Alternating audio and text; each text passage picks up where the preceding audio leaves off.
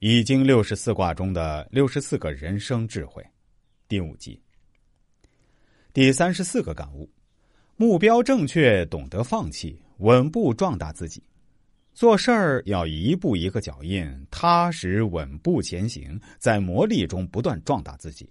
要不断积累自己的专业知识，提升自我。要谦虚进取，吃苦耐劳。目标正确，懂得放弃，恰如其分的展示自我的实力。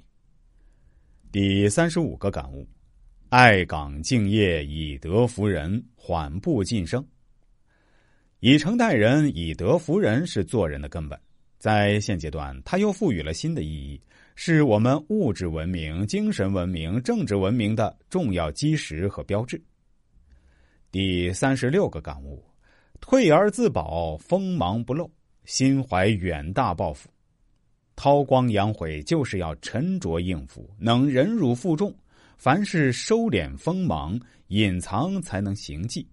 等到条件成熟时，一展自己的远大抱负。君子光明的德行受到创伤，这时再继续前进是非常困难的。聪明的人办法是收敛自己的光芒。第三十七个感悟：端正家风，教子有方，创建美好家园。有句话说得好：“上梁不正下梁歪。”为人父母的，如果不能以身作则、严于律己，做出一些丢人显眼的事情，做儿女的难道不受到感染吗？谁不指望子女成龙成凤？但必须要有一个先决条件：家风纯正。第三十八个感悟：求同存异，信而不疑，学会与不同人相处。当自己与别人意见相左时，关键的是要把握时机，在异中求同。异中求同是为人处事的一大特色。要做到这一点，必须具备宽宏大量的气度，摒弃杂念的心态，才能被他人真诚的接受。第三十九个感悟：追思反省，刚健中正，摆脱困境。困难是难免的。这个世界本来就充满着矛盾，困难的时候，事事有，时时有，就看如何对待它。有了困难，要客观分析它，深入研究它，从中得出问题的关键所在，从而采取措施，吸取经验，争取下次不再发生，做到吃一堑长一智。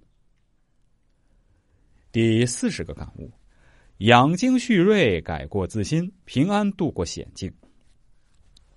有困难必须想办法解除，就像遇到高山看到沙漠一样，必须勇敢的面对，但一定要有方法，才能平安度过险境。第四十一个感悟：吃亏是福，有失必得，获得利益。得中有失，失中有得，得得失失，失而复得，这便是生命的历程。有一种得失是必然的，得生。必得死。然而，同是懂得这一法则的人，所得却不尽相同。一种是消极的，像“今朝有酒今朝醉，人生得意须尽欢”是一种消极的。正如季羡林所说的：“人的一生是短暂的，绝不能白白把生命浪费掉。”前者对于这个法则局限于明白，而后者却是悟透，不是对这个法则。而后者却是透悟，不只是对这个法则，也是对人生。